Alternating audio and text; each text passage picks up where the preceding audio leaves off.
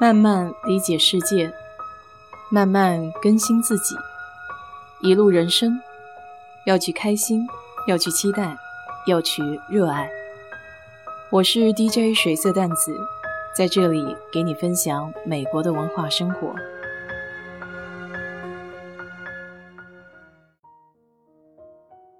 如果你去过美国人家，会发现不少美国人都很喜欢在家里放置相片。有时候是一整墙的相片，有时候是专门放相片的台子。这些照片记录着孩子的成长、朋友的欢聚、家人的温馨，点点滴滴承载着很多美好的回忆。记得我小时候家里也有好几本相册，里面有各种黑白或彩色的照片。早期的相册还需要在照片后面用胶水粘在相册的本子上。后来就有塑料的薄膜套，可以方便的把相片插在里面。前几年去朋友家聚会，看到一本本精美的相册集，像专属的书一样，整齐的排放在书架上面。打开一看，都是他们夫妻俩出去游玩的照片。硬纸板的外壳加上像杂志一样的纸张质量，这小小的四方本。看起来非常的有趣味，我这才了解到还有帮忙打印照片成册的服务。朋友经常喜欢用 Instagram，就是国外一个晒照片的网站，非常的火爆。他选的应用可以直接连接到他 Instagram 的账户，然后选自己想打印成册的照片就可以了。这个应用里还有按月付费的服务。可以定期寄小册子。除了这种方式的相册，这里还很流行自己做手工相册，就好像依旧喜欢纸质书一样。这种打印出来的照片组合成册之后，更加具有收藏的意义，可以留给子孙后辈，可以送人当礼物，也可以自己留作纪念，都是一份心意满满的物件。而且在手工制作相册的过程中，也会给内心深处带来无限的快乐。手工制作相册的话，和电脑上的排版不一样，对画画还有一定的要求。现在市面上也有很多帮助手工制作的小贴纸，可以弥补画画功底不足这方面。我周末很喜欢逛的一家店叫 Hobby Lobby。里面有非常多的手工材料，各种各样主题的贴纸、背景纸张，往往在里面一待就很容易忘记时间。这家公司其实有点意思，创始人就是靠卖手工相框起家的，他叫 David Green。小时候他家很穷，父亲是当地的一名传教士，母亲也信基督。可以说，家庭的信仰氛围非常的浓厚。即便是生活清贫，他们依然坚持捐赠给教会。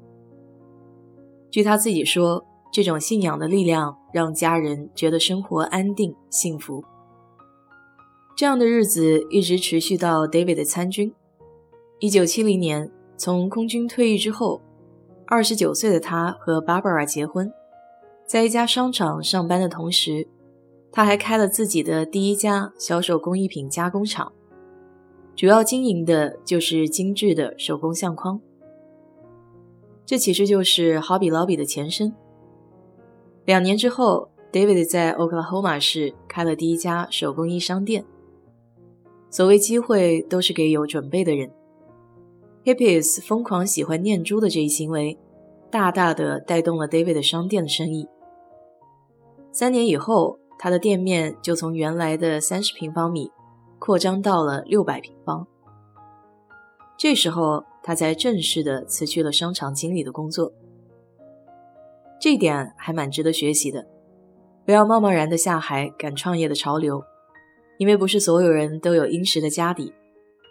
像我们这种普通人的话，先用业余的时间试试点，有了点起色，再考虑全职也不迟。当然，这家公司也有过很多争议的行为，在这里就不赘述了。除了 Hobby Lobby，还有一家手工实体店叫 Michaels。据说徐静蕾很喜欢逛这一家。Michaels 和 Hobby Lobby 的定位几乎一样，都是以主打手工材料为主，里面很多的商品都来自中国，可以说是应有尽有。比如我之前买的制作手工肥皂的皂基和模具，还有各式假花，像是圣诞节的那种大花环，还可以自己选择小配饰做搭配。这两家店里都有定制相框的服务，因为标准的相框就那么几种规格，有些时候自己画的画想裱起来，普通的相框尺寸不一定合适。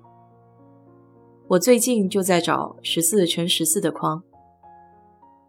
还有卖布和毛线的，我妈要是在，估计很爱逛这里。小时候就记得她特别爱织毛衣，以前都去山西路商场看布、看毛线，现在不知道还有没有了。还有十字绣的材料卖，想到这里我就很想笑。大学的时候流行绣，舍友手巧，绣什么像什么，我也是心血来潮弄了一个玩儿，结果绣了没两下。就不想按说明来了，大刀阔斧的来了个写意秀，整完之后就是神似形不似，可以尽情发挥想象的空间。其他的就是什么珠珠串串、陶土、橡皮泥之类的，估计小朋友也应该喜欢这种手工店。总之，业余时间要是很多，不知道怎么打发的，到这里转一转。马上就能找到自己感兴趣的东西了。国内不知道有没有这种大型的专门卖手工用品的实体店，有的话你也可以多去转转，五花八门的东西，看着心情也会变好。好了，今天就给你聊到这里。如果你对这期节目感兴趣的话，欢迎在我的评论区留言，谢谢。